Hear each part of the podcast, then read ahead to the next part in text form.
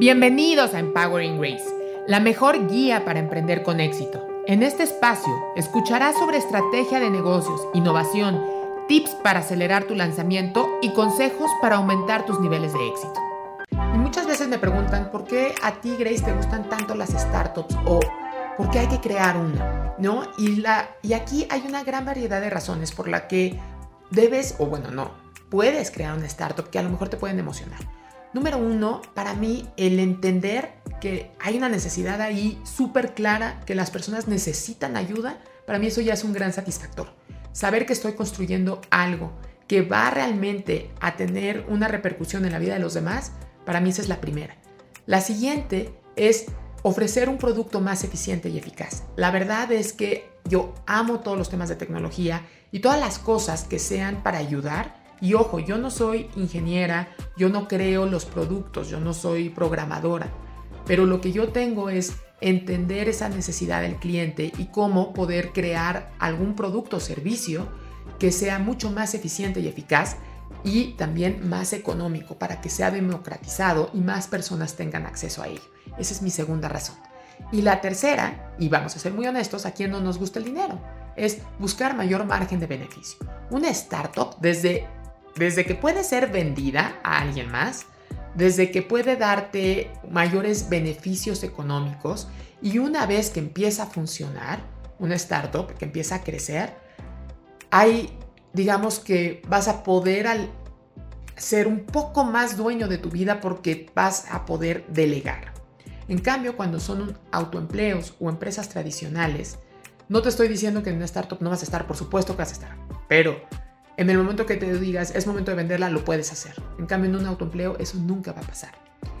En una sola frase, yo resumiría, en una startup busca solucionar de una manera simple y efectiva un problema muy grande por medio de software que apoye a que un modelo de negocio se convierta en repetible y escalable con un crecimiento exponencial y un impacto social grande.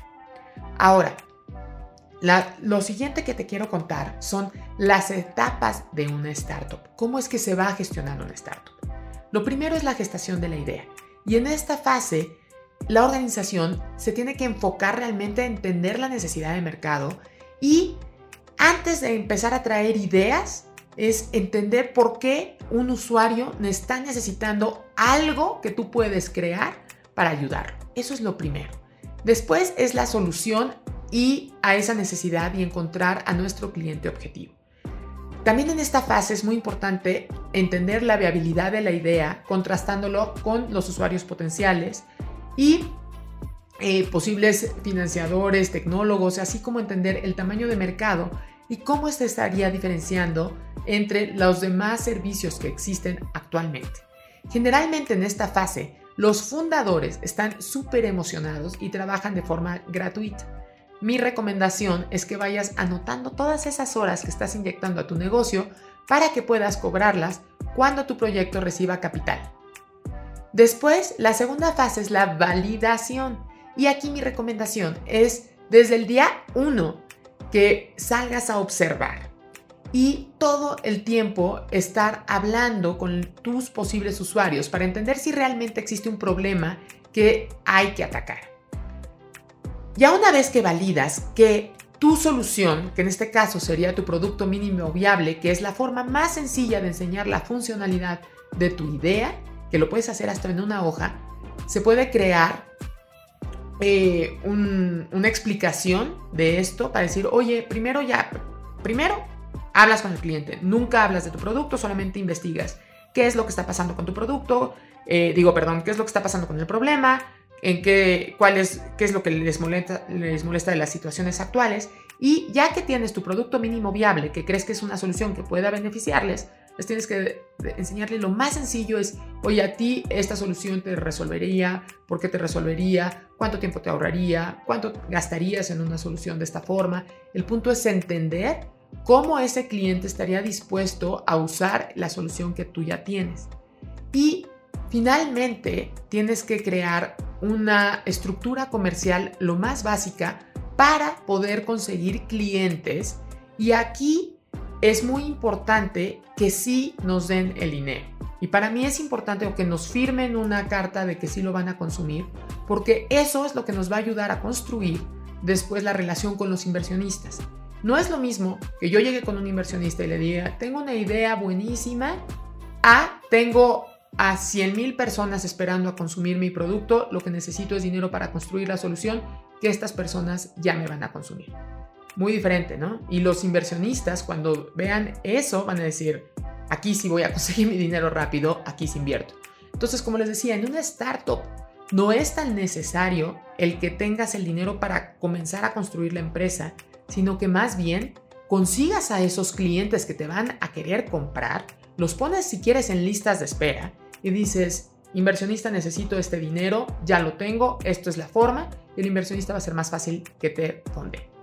De otra manera, puedes llevarte años construyendo un producto que nadie quiere y estar batallando y batallando. La verdad es que em, cuando hay un fuerte interés comercial, es lo que tenemos que entender. Y ahí las funcionalidades que tendría que tener este producto para que ese producto que estamos haciendo se convierta en algo comercial. Y ahora que ya tenemos claridad de lo que queremos ofrecer y a quién queremos ofrecerle nuestro producto o nuestro servicio, ahora sí viene toda la planificación del modelo de negocio. ¿Y esto a qué me refiero? Tú ya sabes que la gente te quiere comprar esta propuesta de valor. Tú ya sabes quién te la quiere comprar.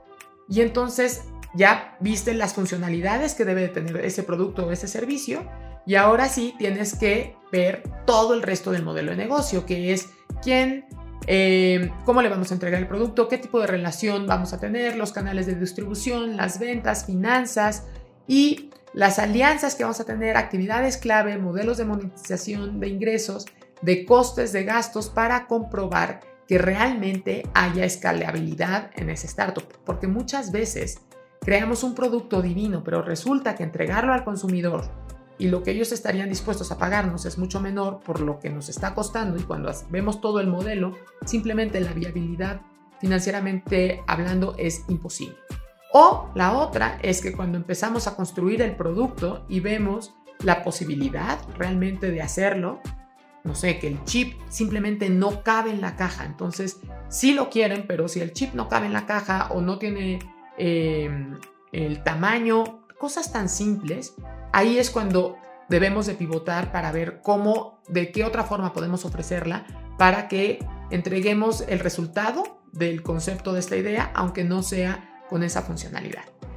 Y aquí es cuando ya decimos, vamos a empezar a tener nuestros primeros ingresos ya en forma y eh, que estemos embonando perfectamente bien con el cliente para encontrar este market fit y estar listos para crecer. La última fase, o bueno, no la última, pero la de, de, una startup es la que la caracteriza para atraer muchos usuarios muy rápido para que podamos consolidar ese modelo de negocio.